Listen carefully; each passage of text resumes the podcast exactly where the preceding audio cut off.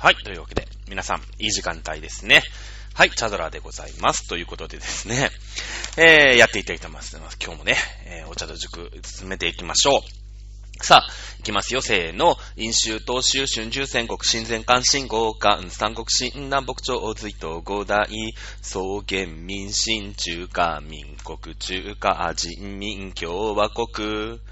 金名微脱、陽明数、春水湖、除名、工業高徳、再名天地、公文天無、児童門無、原名芸書、商務、貢献、準任賞、特公認官務、平税佐賀、純な任命、門徳清和、陽税、高校、宇田大学、作の村上、霊税、遠遊、火山一条、三条、五一条、五、五須作、五霊税、五三条、と。いうことでですね、えー、あの、節回しがついてるんでね、中国王朝名は覚えやすいんですけれども、あの、天皇の名前は覚えられませんと、ね、歌で覚えさせてくれというね、意見がこの間ありましたけれども、歌ね、つけてみようか、なんか、なんかあの、ほら、ね、うっせぇわとかでさ、うっせぇわなんてほら、なんてのもう、なんての昔で言うとさだまさしみたいなもんなんだけど、その音符よりもさ、音の音の数の方が多いじゃないもうバラバラバラバラバラバラって、こう、言ってくじゃない今の流行り結構そうだよね。夜にかけるとかもそうじゃないですか。なんか、ね、あ、これまたチックタックと、みたいなさ、ずーっとバーっていう、まあなんていうの、節回しのちょっとあるラップみたいなことになって、ってるわけでしょ、結局ね。うん、もう、なんだろうね、そのよくわかんないけど、なんかを見せつけてやれ、みたいなことになるわけじゃないですか。うっせぇわとかもさ。ね。だから、まあ、別に 何でもできると思うの。ちょっとやってみようかね。ということでね。はい、お茶と塾でございます。さあ、前回までが大枠、大枠の中でね、えー、日本古代史から、まあ、脈々と続く日本の DNA、ということでですね、まあ日本の起こりはという国はなぜ起きたのか、まあというよりも、日本にあった国がなぜ和と呼ばれるようになったのか。というね、えー、大胆すぎる仮説をね、えー、立ててみました。ね、えー、まあ当たらずとも遠からずなのか、まあ私歴史学者とかではないのでね、うん、あのー、まあ歴史学者にしてみたら、いやいやもうその和っていうのはこれこれこういう意味があって和なんだよっていうのがもう学説的にさ、なんていうの、もう、定説？みたいにこう、なってて、で、なんか今更、え、あの、歴史学者でもないですよね、あなた、みたいなね。え、何を急に言い出してるんですか？みたいなことかもしれないの。僕はあの、詳しくないですからね、その、歴史好きですよ。歴史好きなんだけど、その、歴史ユーザーというかさ、その歴史の世界、歴史学会に、こう、いるわけじゃないじゃないですか。ね。なので、そういう、こう、何々大学の何々教授が何とかとかさ、なんとか考古学研究所の何とかさんがこう言ってますみたいなのは、あんま知らないのね、正直。その、まあ、私たちの目に見える段階でね、それは本になってますよとか、ね、えー、学説がね、そういう、まあ僕も歴史の本を読むこと大好きだから、まあこういうことを今説としてね、言ってるよ。まあ、教科書なんてだってその説の塊みたいなもんでしょだって。ね、えー、昔のことなんか知りやしないんだからさ。でもそれを専門に研究してる人がいて、あどうやら、あ1192年に鎌倉幕府が起きたみたいな説だったりとかしててさ。もう私がね、もう二十何年前に 高校生だった時は、いい国作ろう鎌倉幕府でよかったんだけど、いやいや、ね、なんかその、新しいさ、古文書みたいなのが発見されてね、歴史ってのはその歴史でしょ？暦の文と書くでから、その、何か新しい 文書文字だよね。文章が発見されると、こう、コロッとひっくり返るわけだ。うん。だってその、物理学とかはさ、新しいことをどんどんわかるようになっていく学問だけど、そもそも歴史とか考古学っていうのは昔のことだから、昔がすべて100%こう、真実なわけですよ。ねねだから、それをこう私たちは類推するしかない。類推するしかない。ね、えー、まあその、何によって類推するかっていうと、考古学っていうのは、こう、埋められていたもの、ね、発掘とかがさ、進んで。まあ、考古学より前に今度地質学とかね、地球ってのはどうやってできたんだろうとかさ、えー、ね、そういう鉱物ね、石とか岩とかってのはこうやってできたんだよとか、地球ってこういう風にできたんだよとかさ、そういうのがまあ地質学とかっていうことになっていくのかな。まあ物理学も多少あると思うけどね、宇宙の出来事だから。で、まあ、その地球っていうものがまあそもそもできましたってなってきたら今度は、まあ、その、掘ったりね、掘られたりするわけだ。考古学の世界。ね、考古学っていうのはその遺跡とか、何か現代において発見されることが全て。ね。だから、その昔のことだから、こう、エジプトのさ、なんかピラミッドの中から新しい、ね、えー、ミイラが発見されましたとか、この石室になんか偉い奴がいたのことが分かりましたとかね。いうことになると、コロッとそりゃ、もう今まで当たり前のように感じていたものが、ひっくり返る学問なんですよ。ひっくり返る学問なんですね。うん。だって今からさ、2000年とか3000年とか、まあそれこそ何万年前のことを一生懸命、こう、こうじゃないかな、ああじゃないかなって思いながら、こう、類推してるわけでしょ？で、その、どっかのさ、うん、ね、地質を調べてったら、こう、貝が混ざってたとかね。そういうところから、こう、なんか、あ類推するわけですよ。今の人間が一生懸命何万年も前のこと、考古学なんてのはね。ね。で、だけどさ、その、まあ、なんていうの、まあ、1900年とか、そのぐらいのね、今のいわゆる現代と言われる時代になって考古学っていうのが、うーん、起きたわけではないじゃないですか。ね。もちろんその、食ったり食われたりっていうのとか、戦争の時代があったりとかね、そういう、なんてのか、訂正というかね、えまあ、皇帝とかさ、王様とかさ、そういったものがこう、ブイブイ言わせてる時代でね、学問はその、抑えられてる時代ですよ。特に教会がさ、こう、幅を利かせてる時代なんてのは、考古学なんてのはやっちゃいけないんですよ。ね、あの、やってたってか、分かってたとは思うんだよ。だけど、考古学を突き詰めるとさ、あの、世界は神が作ったなんていう前提のもと、こう、世界が統治されてるわけでしょ？だから、教会っていうのはすごい尊くて、神様っていうのはとてもじゃないけど偉くて、ね。まあ、それが元で、こう、法の元の平等とか、そうやって、えー、人権問題とかっていうことにつながっていくから、その根本原則が崩れちゃうじゃない。だって、ね、その考古学なんてのをやるってことは、人間はどうやら猿から進化したらしい、みたいなね。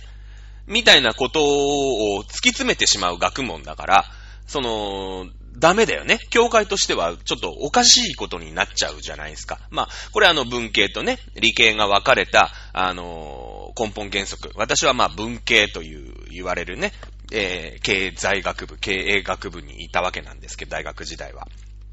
ね、えー、まあ、経営学部がある段階でどこの大学かっていうのは大体分かっちゃうんですけどね、いくつしかないですからね。あの、まあいいんですけど別に。えー、あのー、いう学問なので、文系と理系、まあね、あの、言ってみれば、その神様を信用する学問が文系ですね。うん。で、神様を信用しないんだけど、信用しないってことはさ、その、どうやら神様チームも 分かってるんだよね。分かってるんですよ。どうやら神様が作ったっていうのは、まあそのフィクションでね、うん、フィクションでみんな信じたふりをしてると。うん。だけど、どうやら人間っていう、こう、ホモサピエンスっていうのは、猿から突然変異で進化したんじゃないか、みたいな。ね。で、それを理系っていう学問。まあ、これをね、自然科学とかさ、いろいろ言うんだろうけど、そういうものを、こう、切り離してね、いや、神様は神様でちゃんと信じます。だけど、やっぱりさ、その学問として追求はさせてくださいよっていうのが理系の始まりですよね。理系の始まりです。だから基本的に理系の学問ってのは神様と、うん、くっついていかない。うん。ね。えー、まあそういったところでもうみんなはさ、今は別に敬虔なキリスト教徒でね、毎日日曜、毎週日曜日にミサに行ってね、神様にお祈りをしてるし、もうご飯を食べる前にね、えー、なんか天に増します我らが神を、んちゃらかんちゃらみたいなので、アーメンみたいなね、ことをするような人でも、でも神様が人間を作ったわけじゃないっていうのは、まあ、わかってるわけだよね。だけど、私たちは、その、そのね、その猿から人間にしたっていうことすらも神の奇跡だ、みたいな、なんかよくわかんない納得感があったりとするんだけど、ね。えー、まあそんな感じでですね、文系と理系がまあ分かれていったわけなんですよ。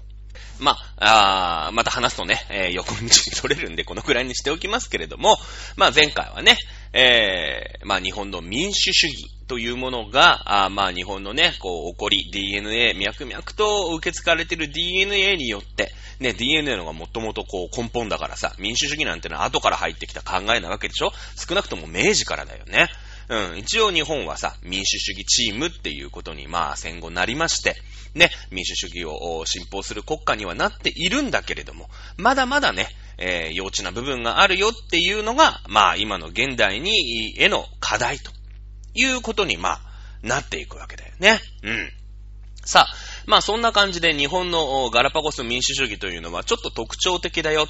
まあ欧米のね、えー、ゴリゴリ民主主義の国から見ると、まあ幼稚というかね、えー、浅はかというか、まあ手のひら返し OK みたいなね、えー、まあそうですよね、うん、ファシズムなんつってね、えー、独裁政権。ね、民主主義国家っていうのは独裁も一番嫌うわけですよね。うん、嫌うわけでしょ。噛んじゃった。ね。だって民主主義ってのは国民全体が偉いんだよ。国を統治してるんだよ。ね。えまあ、もちろんね、イギリスの議会制民主主義なんて言うと、その代表者、あ代理である人たちね、国会議員が、まあ、あ政治をしていくということに、まあ、なっていくわけなんだよね。うん。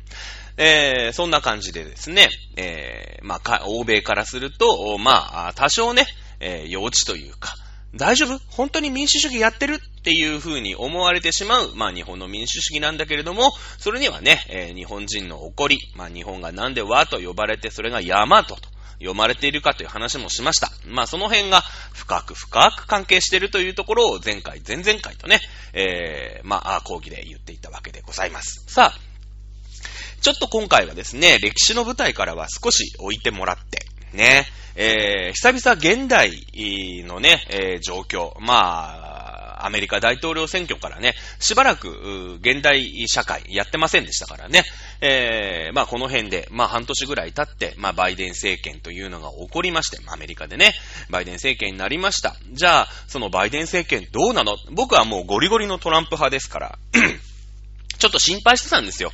あの、民主党と共和党というね、えー、二大勢力。まあ、二大政党制で、まあ、特会控え特会控えして、してたりするんですよ。ね、アメリカっていう国は。うん。えー、で、日本と、まあアメリカっていうのはまあちょっと違ってですね、まあ、あアメリ、アメリカの正義というものが二つ存在するわけですね。アメリカの正義というものが。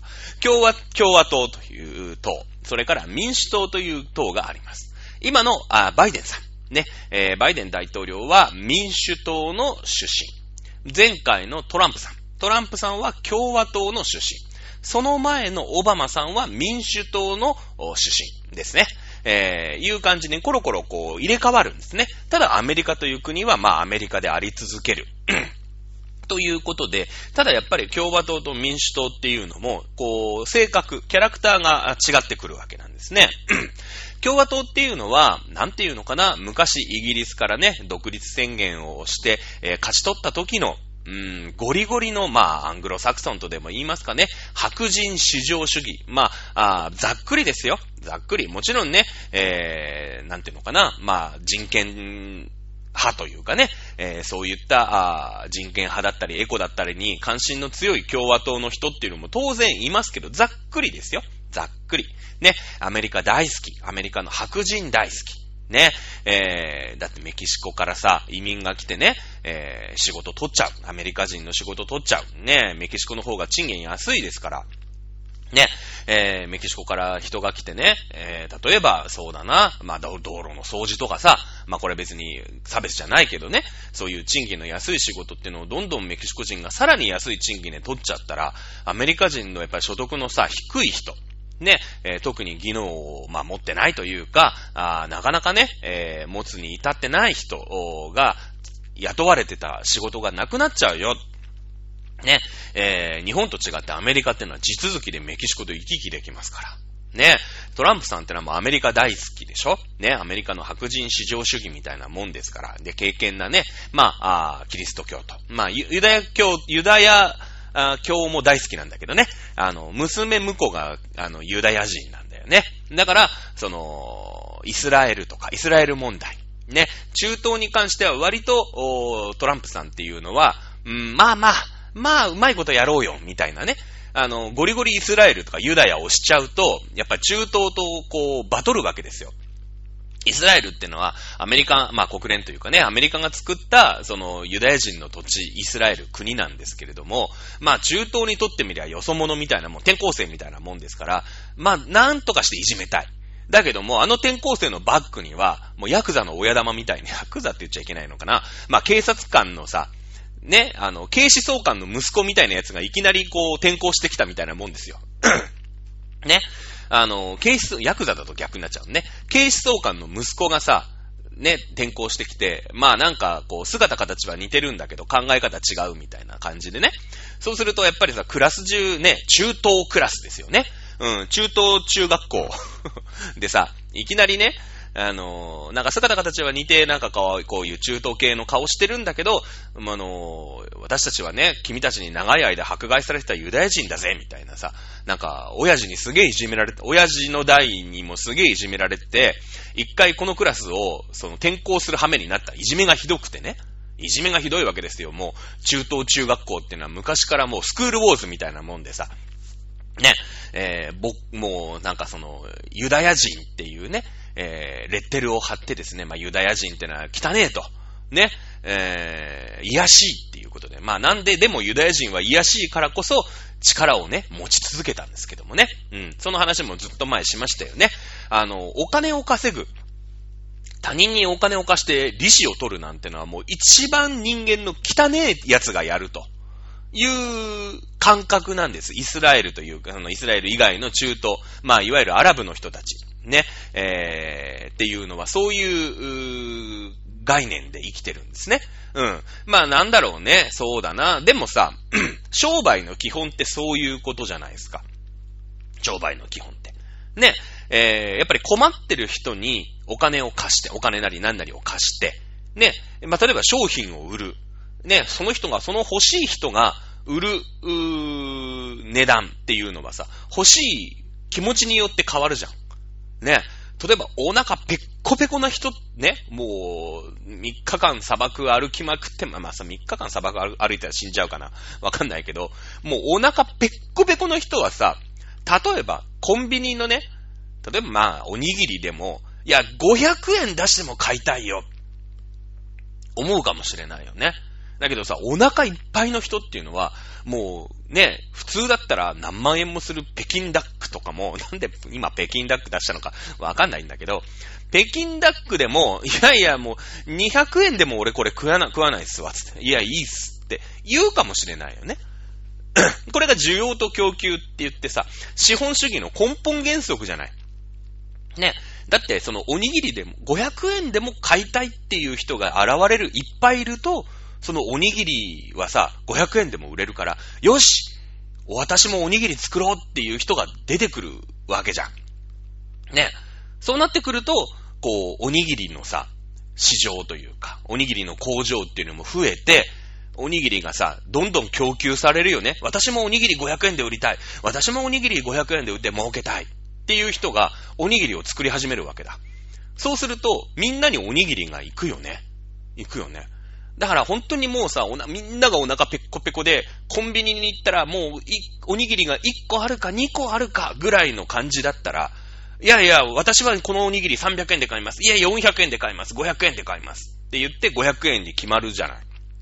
だけど、ね、おにぎりがだって生産してないから。もう、たった、日本でね、たった一つのおにぎり業者が、そのおにぎりを作ってて、もう、みんながおにぎりの棚の前でおにぎりを待ってるとしたら、おにぎりの値段上がるじゃないですか。だって500円でも買うでしょ、みんな。ね。だけど、じゃあおにぎり業者がいっぱい全国にできてさ、ね、セブンイレブンにいっぱい並ぶようになって、いつ行ってもおにぎりの棚パンパンってなれば、え、じゃあ、500円じゃ買わないよね？って。で、おにぎりがさ、もう、その、消費者に行き渡ってさ、みんなおにぎり食べてお腹いっぱい。昔は500円でも食べたかったんだけど、お腹いっぱい。ね。なってくると、いや、おにぎり100円セールだったら買ってもいいっすけど、みたいな感じになるじゃないですか。そうすると値段がこう安定してくる。これが資本主義の根本原則ですよね。根本原則でしょ。基本的に商売ってのは癒しいんですよ。ね、日本でも死、農、交渉っていうね、あの、4つの身分制度がありました。まあ、商人の下に得た否認っていうのがいたんですけれども、まあ、小敷とかね、えー、役者とかね、うん、いたんですけど、あと、靴屋さんとかね、いたんですけれども、まあ、その辺はね、えー、また差別とか部落とか難しい問題になってきちゃいますから、えー、やめときますけれども、商人って一番やっぱ下なんですよ。なんでかって言ったら、癒やしいんですね。癒やしいんですよ。うん。ね。だってさ、去年、ね、もう5月になろうとしてますけれども、去年この時期、ね、例えばですよ、もうマスクをさ、一箱持って2000円ですってやってもみんな飛ぶように買ったよね。買ったでしょ。ね。今、どこのドラッグストアに行っても50枚入り398円とかね、うん、ぐらいで売ってますよ。売ってますけど、あれはなんでかって言ったら、いや、コロナになった。ね。で、マスクがもう、日本中から消えたわけですよ。消えたわけ。で、これからはね、もうコロナなんかそんな早く収まるわけないし、今マスクねえし、ね。マスクやったら一箱2000円でも売れるぞってなって、みんな、中国人とか韓国人とか、日本人もそうだけど、みんなマスク作ったんですよ。これ資本主義だからですよ。資本主義だからです。ね。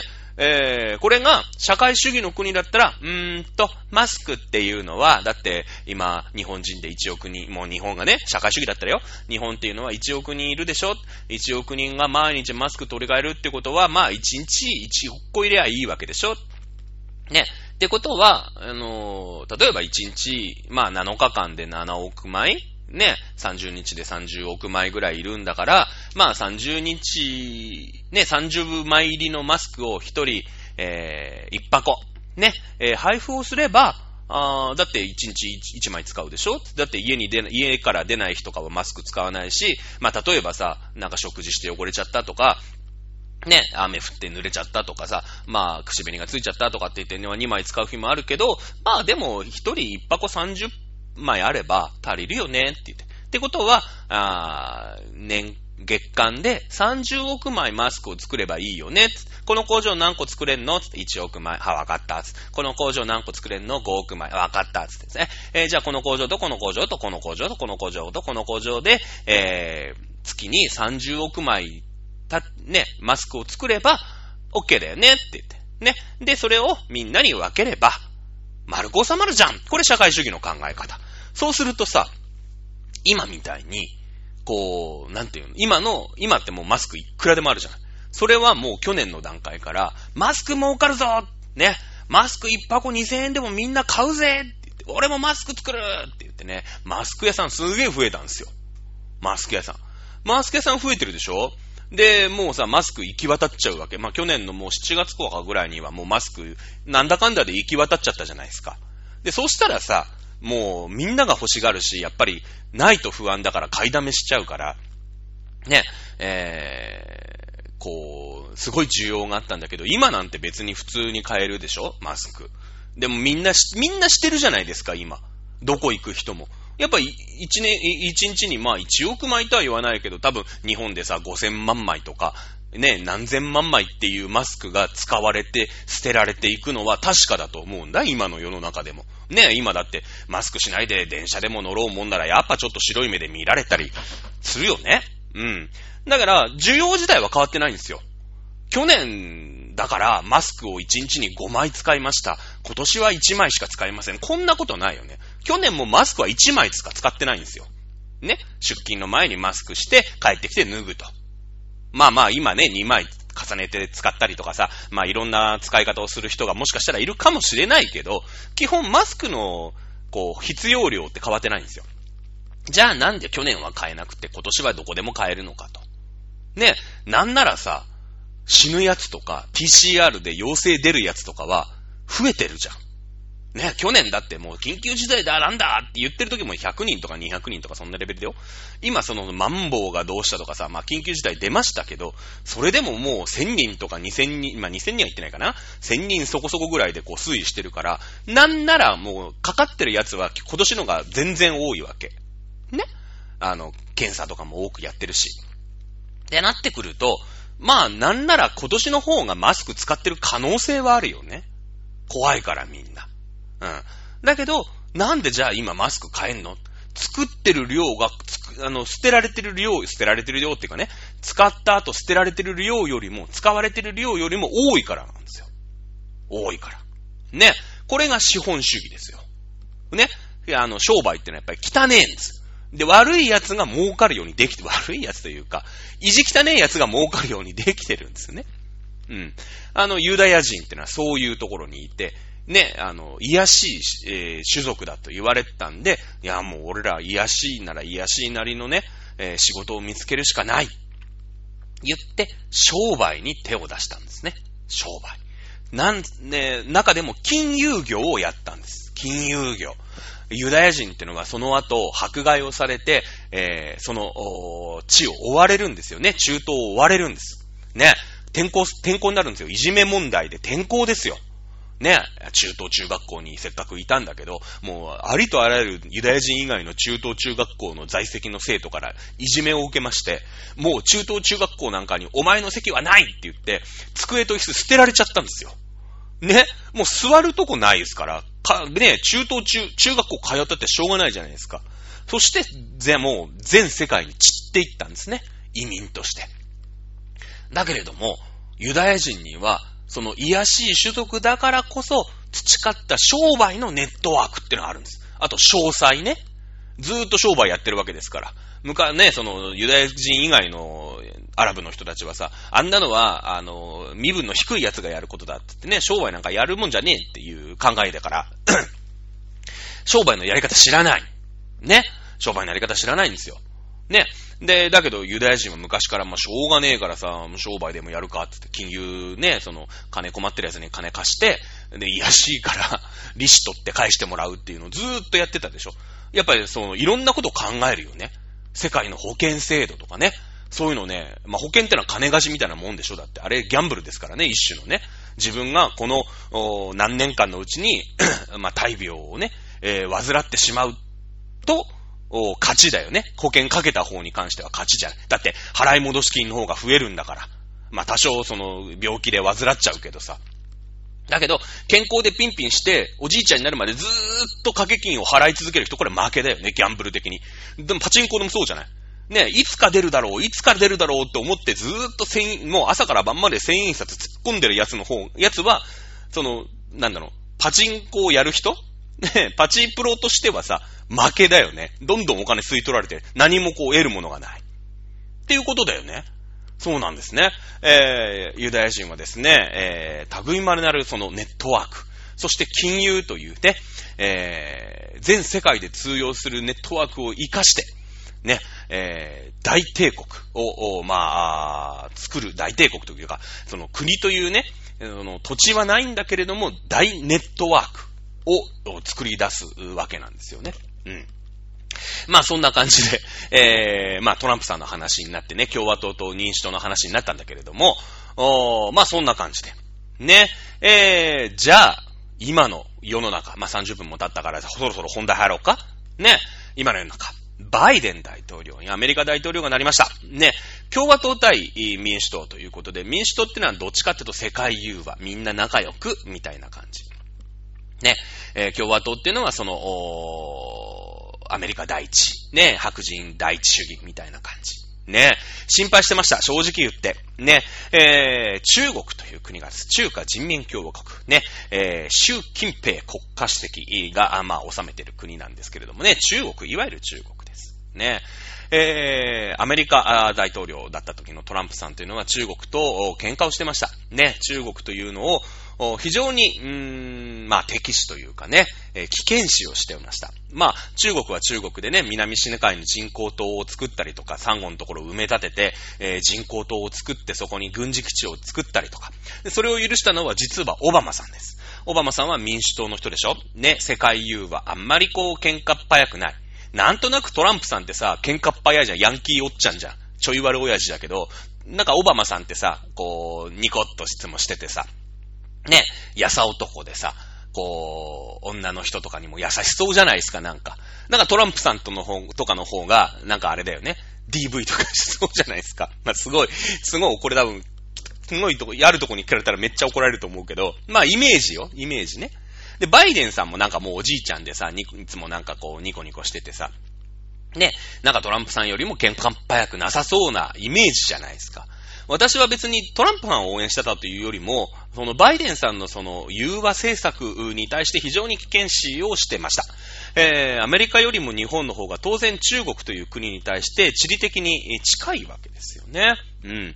そして中国というのはもちろん今ね、日本を抜いて第2位の経済大国になりました。まあ、もちろんね、あのー、日本は1億人そこそこで第3位ですから、中国は14億人いて、えー、第2位ですから、まあ、まだ大したことはないっちゃ大したことないんですけれども、ただやっぱり人口が多いっていうのは非常にこれ脅威ですよね。うん。まあ、アメリカの人口ね、私なんかどっかのインドの統計と間違えてたね。まあ、2億人、2億、3億人弱ぐらいでやってるんだけど、まあ、アメリカってすごいんだけどさ。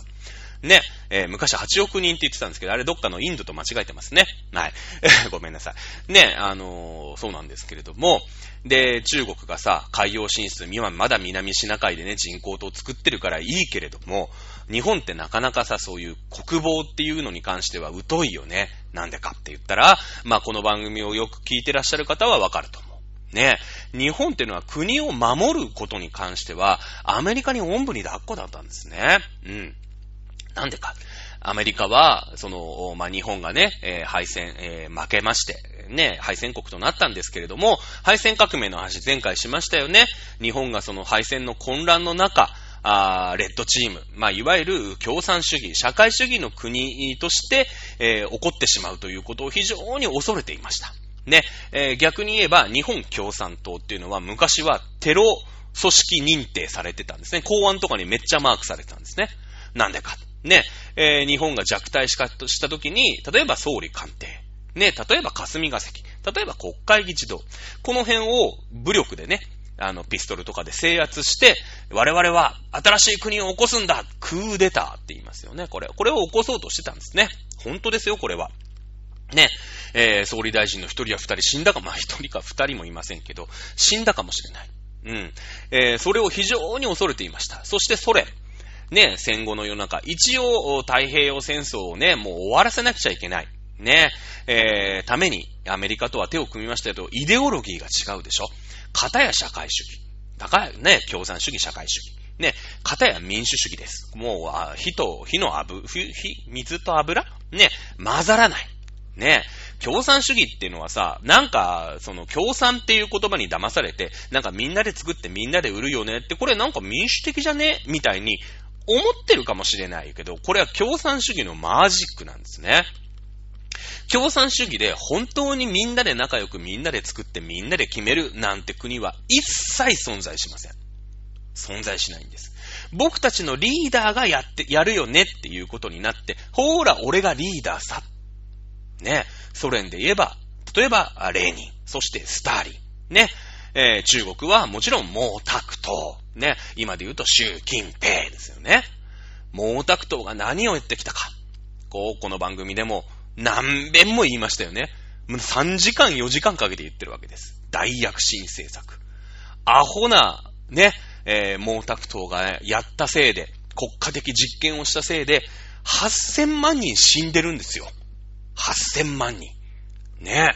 言いましたよね。もう詳しくは語りませんよ。ね、えー、大躍進政策編をね、もしログが残ってるんだったら聞いていただきたいなと思いますけれども。ね、えー、もう、一人の個人崇拝ですよね。一人の大トップ。誰も逆らえないトップに、周りは付き従うしかない。いろいろ言いたいことはある。ね。そんなことやったら、死にますよ、何千万って人がって。思ってんだけど、毛沢東が言うんだからしょうがない。だって逆らったら自分が殺されちゃう。ね。社会主義国家、国家、共産主義国家ってのは、これだから怖いんです。日本は絶対そうしちゃいけない。ねえ。例えば、あまあ、文化大革命であり、天安門事件。ね、こんなのおかしいじゃないかって言って中国のね、えー、まあ、主に学生が立ち上がった事件がありました。天安門事件って言うんだけれどもね、中国のインターネットで天安門事件って調べても、一切出てきません。ね、一切出てこないです。中国がインターネットの統制をしてます。ね、天安門事件なんてものは、今の共産主義国家、国家体制に反逆する、まあ、ああなんて言うんですか、デモですよね。そんなことは存在しなかったということになってます。ね。えー、天安門なんて、口に、中国の真ん中で口に出そうと思ったら確実に当局に拘束されます。こんな国なんですよ。ね。人権一切無視。ね。人権一切無視してます。ね。一人の、圧倒的カリスマ。まあ、習近平にカリスマがあるかないかといえば、まあ、ないんですけれども。ね。えー、その人が、あワンマンで推し進めていく。これも民主主義国家にしては不具大天の敵と言ってもいいでしょう。ね。えー、やってることはファシズムと何ら変わりはありません。ね。例えば皆さんが思うとこのヒットラー。ね。いろんな、あまあ、いいこと悪いこと含めて、ね、えー、もちろん、戦後の世界というのは、まあ、戦勝国が作った世界ですから、悪いことの評判の方が広まっているでしょう。ね、えー、ヒットラー。今、ヒットラーよりもひどいことが、現に今の中国で起きてるんですね。起きてるんです。人権に関してもそうです。ね、えー、まあもちろん報道統制であり、言論統制であるのも人権の、人権侵害の一部かもしれない。ねまあそんな中国に対して、ね、えー、バイデンさんっていうのは、あのオバマ政権、ね、中国が勝手にね、えー、南沙諸島という、まあほぼタイであり、インドネシアでありというところですよ。そこに、えー、球団戦というのを吹きまして、ね、こっから先は、こっからは内側はうちの土地だからって勝手に言ってですね、勝手に軍事基地作っちゃったんですね。もう、だってさ、中国ってのはもうそのその時でも世界第3位の経済大国でしょ？タイ、インドネシア、文句言えない。ねえ、叩きのめされちゃいますもん。アメリカだ。ここはアメリカですよ。文句言えたのは。オバマさん、黙殺したんですね。そうなんです。オバマさん、表だって中国と喧嘩することはしなかったんです。しなかったんですね。えー、まあ民主党のね、えー、国家戦略というか、まあ党の戦略っていうのは、まあ、なんとなくこう、世界融和でしょ？中国ともうまいことやっていけば、きっと世の中うまくいく。オバマさんは、それを黙認したんです。オバマさんは軍の最高司令官ですから、あんなところに勝手に中国軍がね、えー、人工島を作って軍事施設、軍事施設を作るなんてのはけしからん中国人は、ね、あと48時間以内にあの島から出て行きなさい。出なければ爆撃をします。この命令を下せるのはオバマさんしかいなかったんです。オバマさんしかいなかったんです。ね。だけどオバマさんは中国軍の暴走を黙認したんですね。その時の副大統領が今の現大統領バイデンさんなんです。私はだからこれを非常に気にしてました。はい。えー、バイデンさんっていうのは当然オバマさんの時の腹心ですから、ね、今回バイデン副大、バイデン大統領になった時に、また中国の暴走に対してアメリカが目をつぶる世の中になったら、今度の今度はシャレにならんぞと。シャレにならんぞと。今回は日本にも来るよ。思ってました。ね。日本と中国の間には尖閣諸島という、まあ、あ領土でね、お互いに領有権を主張している。ね、領土問題は存在してないわけなんですけれども、ね、日本の立場としては、当然日本のものだから。ただ中国が領有権を主張している。ね、ただ勝手に主張しているというふうに日本の立場ではなってますけども。尖閣諸島、無人島なんですね。無人島なんです。ここに中国軍が上陸をし、上陸をしてきたときに、バイデンさんが黙認をする可能性、あったんです。私非常にそれを苦慮してました。苦慮してました。バイデンさんは明確に、えー、尖閣諸島は日本のものだと。ね。えー、まあ、トランプさんと安倍さんの時代というのは、えー、戦後、まあもう70年近く経ちますけれども、日本とアメリカが一番仲が良かった時代です。仲が良かった時代です。日本、日本は、えー、アメリカの味方、そしてアメリカも日本の味方でした。ね、トランプさんは、ね、中国舐めてんのかと。尖閣に何かやった場合、ほんとただじゃおかないぞ。お前ら全員ぶち、中国全員ぶちのめすぞ。言ってくれてました。この中で、ね、えー、その体制が崩れることが非常に日本人である私心配してたんですね。はい。えー、ですけれども、その心配は、あキーウに終わりました。ね。えー、バイデンさん、この間ね、あのー、菅総理、日本の菅総理と対面で、ね、菅総理も PCR 検査を受けてですね、ワクチンも接種して、アメリカに、バイデンさんに会いに行ったわけですね。はい。あのー、日米首脳会談が行われました。そこではっきりと共同宣言の時に、えー、尖閣は、あ安保のね、えー、適用範囲内だというふうに言ってもらったんですね。言ってもらいました。まあ、これは私が、あの、非常にね、え反省しなくちゃいけないというところで、その、アメリカの、まあ、安保政策、対外政策に対して、ね、えー、トランプ時代を手のひら返しするんじゃないか。もちろん二大政党制ですから、トランプさんから共和党、トランプ共和党からですね、バイデン民主党は、あ奪い取ったということになりますので、やっぱりバイデンさんのやることといえば、トランプさんの否定から入りますよね。当然。やっぱ自分色出さなくちゃいけないから。だけれども、根本大事なところっていうのは引き継いでくれたんです。引き継いでくれたんです。私の中でバイデンさんの株上がりました。上がりました。ねえトランプさんが、その、ね、え、安倍さん、ね、心臓、ね、えー、トランプでね、この中でさ、すごい仲良かったんだけれども、それを、まあ、日本もね、えー、代替わりして菅さんになりました。ね、そして、えー、バイデンさんになって、この間首脳会談があったわけです。対面で首脳会談をしたのは、アメリカ、アメリカにとって日本が最初です。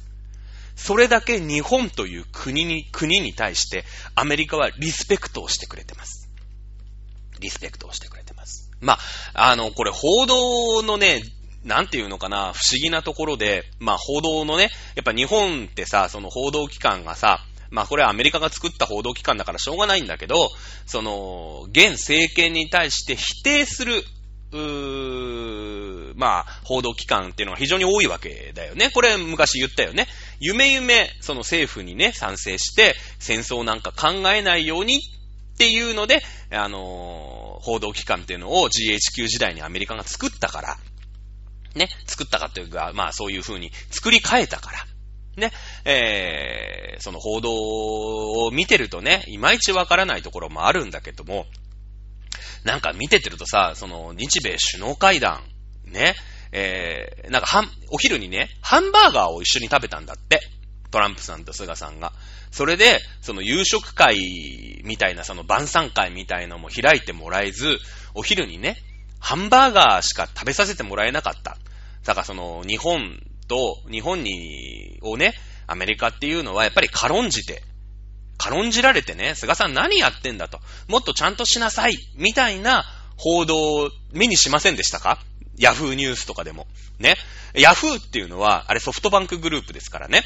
あのー、ヤフーっていうのは知ってますか？えー、韓国系の報道機関だということを忘れないでくださいね、皆さん。ね。えー、韓国っていうのは今中国にどんどんすり寄ってますからね。あの、ヤフーニュースだけ見てね、僕はニュース見てますみたいな人が一番危ない。ね。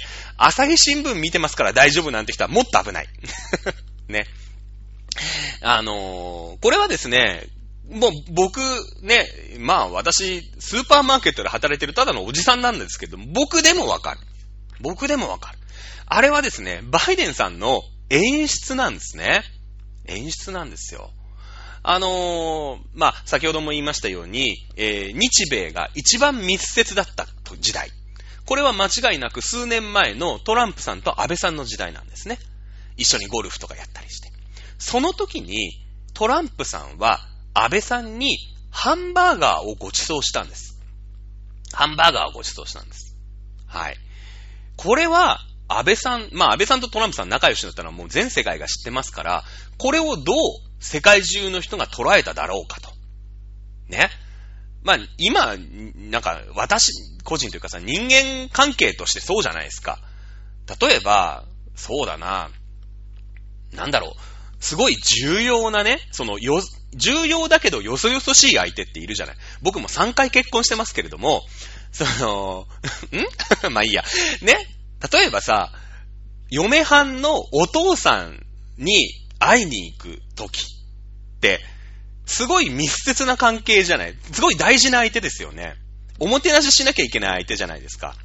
ね、初めて娘さんを僕にくださいっていう食事会をね、向こうのご両親とする時に、ハンバーガー食べに行きますかって言ったら、行かないよね。行かないでしょね。そういうことなんですよ。あのー、なんていうのかな。その、なんていうの、その、それは失礼じゃないですか。やっぱり。その、すごい近しい関係というか、重要な相手なんだけれども、心許してないよね、まだね。ね。その、親父さんに娘をくださいって言う時にハンバーガーをご馳走したら怒るよね、向こうがね。怒るでしょ？ね。そういう時にハンバーガーって食べないんですよ。ね？だけど、もうそのさ、僕はね、もう結婚してないんだけども、例えば30年とか20年とかで、こう仲良く家族ぐるみですげえ付き合っててさ、ね、まあ嫁はんのお父さんでもいいよ。ね？で、こう、チャドラくんと。ね？ちょっと飯でも行こうよ、つって。あ、いいっすね、つって。ね、もうそういう関係になってよ。もうめっちゃ仲良くて。どこ行きます？つって。いや、もう軽くハンバーガーとかでいいんじゃないですか？つって、こう、ハンバーガー食えるような関係になればさ、こう、あ、ハンバーガー食える相手って、その、重要だけど、なんていうの？昔はさ、遠巻きの人だったじゃない？なんか多分、なん、料理屋とかに行ってさ、小料理屋とかに行って、こう、お酒もね、よそよそしく継ぎながら、娘さんをくださいって言ったんだけど、ハンバーガー食べられるようになったらさ、それは密接になったっていう証拠じゃないですか。なんとなく、その、娘さんね、僕の嫁はんのお父さんとハンバーガー食えるようになったんだって僕は思うよね。で、あ、あの、例えば嫁はんが僕にいたとしたら、嫁はんも、あ、あうちのお父さんとあの人ハンバーガー食ってんだと思って、あ、仲良くなってんのねって思うよね。思うよね。あのトランプさんと安倍さんってそのハンバーガーの関係なんです。別にトランプさんは、安倍さんにね、ハンバーガーでも食わしとけね。あの、みんなもて、なんか、なんていうの、アメリカだと何があるのかなわかんないけど、こう、コースの料理が出てきてさ、そういうんじゃなくて、いいよ、もうザックバラにハンバーガーでも食いながら喋ろうじゃんっていう関係になったわけですよ。安倍さんとトランプさんって。その時代が一番仲良かったの。日米関係の間。日本とアメリカも結構バチバチやってるからね。特に日本がぐいぐいこう、経済でね、発展してる時ってのは、日本に対するアメリカの締め付けなんか大したもんですから。うん。だけどもまあそんな時代を乗り越えて、一緒にハンバーガー食えるようになったんだな。これは晩餐会なんかよりも、よっぽど親密度が上がってるわけですよ。ね？うん。だから、その、なんていうのかな？あの、その演出をバイデンさんは菅さんとやりたかったんです。うん。だってもうバイデンさんはその時にさ、もちろん、えー、野党でしたけども、バイデンさんと安倍さんが日米関係でいい関係なの分かってる。で、あ、安倍さんとトランプって、ハンバーガー、もう宮中晩餐会みたいなああいう堅苦しいんじゃなくて、ね、ハンバーガー食える関係なんだって見てるんですよ。見てんの。ね。で、今回、初めて、ね、対面で、オンラインはさ、そのメキシコとかカナダとか、あのー、の大統領とかとやってるんだけども、初めてこう、相対してね、あのー、菅義偉ってのが日本から来ると、こうおもてなししなくちゃいかんってなった時に、なった時に、じゃあ何食わせっぺか？考えたと思うんだ、アメリカは。うん、アメリカは。で、結局ハンバーガーだった。ハンバーガーだった。これはだって、もう、もてなそうと思ったらそんなさ、なんかすげえ豪勢なフランス料理とか、なんかまあ、アメリカ人がフランス料理出すかどうか知らないけど、フルコースとかできるんだけど、できるよ、そんなのだって。初めてさ、対面で会う海外の首相、国家元首に対して、そんな粗末な扱いをする必要がないじゃないですか。恥ずかしめる。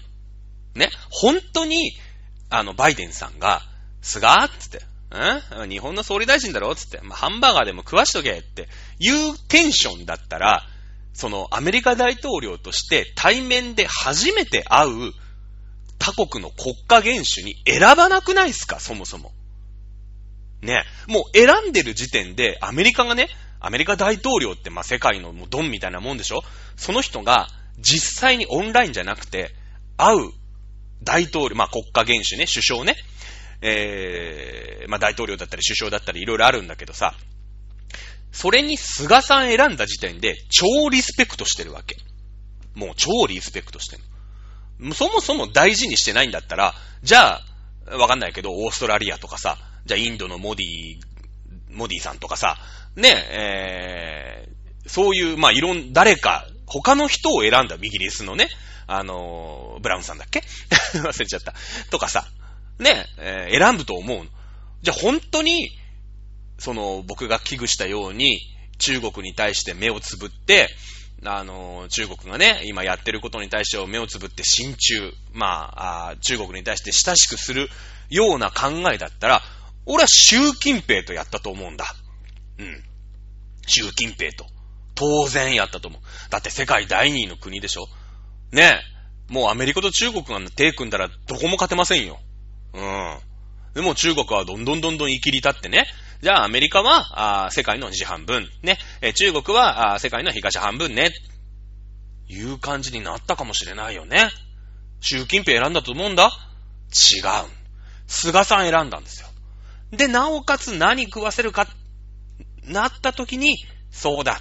あの時の日本、ね、日本とアメリカの関係が良かった象徴として、トランプと安倍はハンバーガー食ってて、仲良さを、良しをアピールしてたよな。それだね。俺も、菅と、バイデン、バイデン、俺は、菅と、ハンバーガーを食えるような関係を築くんだよ。ねだってさ、その、アメリカ大統領がね、誰とれと会ったなんてのはもう世界中が注目してるわけでしょ何食ったとかさ、何やったとかね、一緒にゴルフやったとかいろいろあるわけじゃないですか。ね世界中が報道する中で、わざわざハンバーガー食わしてるんです。この意味をですね、分かってるのか分かっててわざとね、そういうなんか日本って菅さんほんと情けないよね、ね、えー、ハンバーガーね、晩餐会とか開いてもらえなくて、ハンバーガーしか食わせてもらえなかったんだよねって言ってるのは、朝日新聞とテレビ朝日と立憲民主党だけなんで、あんなこと言ってんのは。もう本当にね、まあ、枝野さんって今人が代表を今立憲民主党やってんだけど、本当に頭がおかしいとしか思えないよね。こんなね、スーパーの店員ですら、この意味ってのはわかるわけよ。いや、枝野さんもわかってんのかもしれないんだけれども、その歴史に、歴史というかね、その直近の歴史にあんまり詳しくない人に対するプロパガンダ。うん。えー、あ、そうなんだ、やっぱり菅さんって舐められてんだって、ね、やっぱり菅さんってちょっと頼りないかも、みたいに思わせるようにわざと言ってるのか、本当に菅さんが馬鹿にされたと枝野さんが思ってたとしたら本当にアンポンタンなんだけど、ね。まあね、最近の報道はね、やばいですね。いや、もちろんね、もちろんそのコロナの対応とかで、そんなさ、こんなパンデミックなんてやったことがないから、その菅さんに対してね、えー、いろいろ言いたいことはあると思うよ。あると思うし、日本中が、おい、菅もうちょっとなんとかしてくれって言ってると思うんだけども、これ逆の立場で、じゃあ立憲民主党が今、ね、えー、政権を取ってたとしたら、これはね、もっとひどいことになってますよ。はっきり言いましょう。福島第一、第一原子力発電所の事故。これは民主党政権だから起きたと言っても私は過言でないと思って、言い過ぎではないと思ってます。はい。まあ、その、通り一遍のことはできるけど、やっぱり危機対応であったり、その官僚をうまく使ったりとか、ノウハウが全くないでしょ。例えば原子力政策なんていうのは、それは、あの、通り一遍のことは知ってるかもしれないけれども、実際その国とね、えー、東電さんが仲良くしながら、原子力を推し進めていったノウハウみたいのが全くないから、どうしたらいいかわかんない。バタバタバタバタして。で、結局大爆発のあの大事故を起こしてしまったのは、あれは民主党政権とかです。間違いないです。間違いない。だから、これでコロナになって、菅さん何やってんだよもっとうまくやってくれよって思ってるんだけれども、えー、立憲民主党の支持率というのは、一向に上がってこない。みんな10年前のこと分かってるんですね。こういう国家の非常時に、立憲民主党は役に立たないどころか、悪化させるに決まってる。俺その通りだと思う。その通りだと思います。ね。そうなんですね。だけども一生懸命日本のマスコミと、立憲民主党のね、えー、そういう政府に対する批判のインタビューばかりを流す日本のマスコミに対して、私は非常に危惧をしますよね。もう全く世界の流れが分かってない。ね、これがバイデンさんが親中派で中国大好き。で、韓国も中国に今すり寄ってるっていう中で、アメリカもいよいよ中国を許し始めた。これから中国による支配が捕まるぞ。ね、どんどん中国による支配が始まるぞっていう世界だったら、わかるよ。もう日本もトランプ安倍の時代じゃない。ね。変わっていかなくちゃいけない。ね。今の政治の世の中だったら日本はどんどんどんどん孤立する。中国からも叩かれる。アメリカからもそっぽ向かれる。日本人分かってますか？だったら分かる。違うんですね。アメリカという国は2番目の国が大嫌いな国です。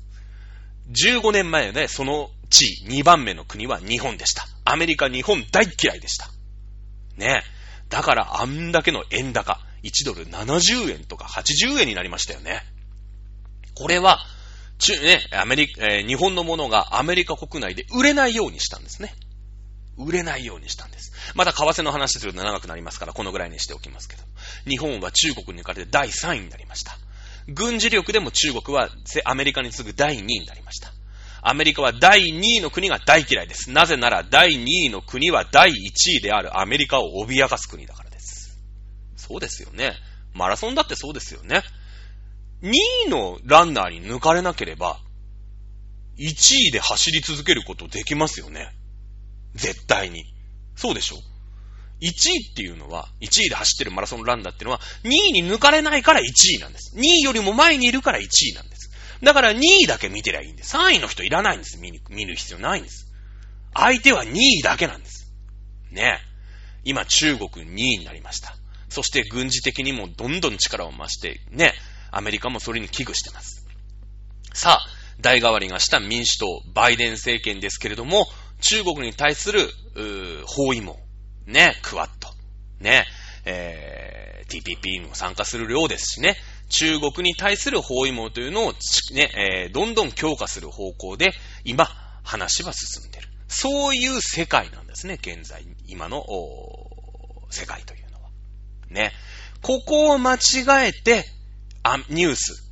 ね。例えば朝日新聞。例えばテレビ朝日。例えばヤフーニュース。この辺だけを見て、世界が分かった気になったら、その報道全部偏ってますよ。いうことなんですね。はい。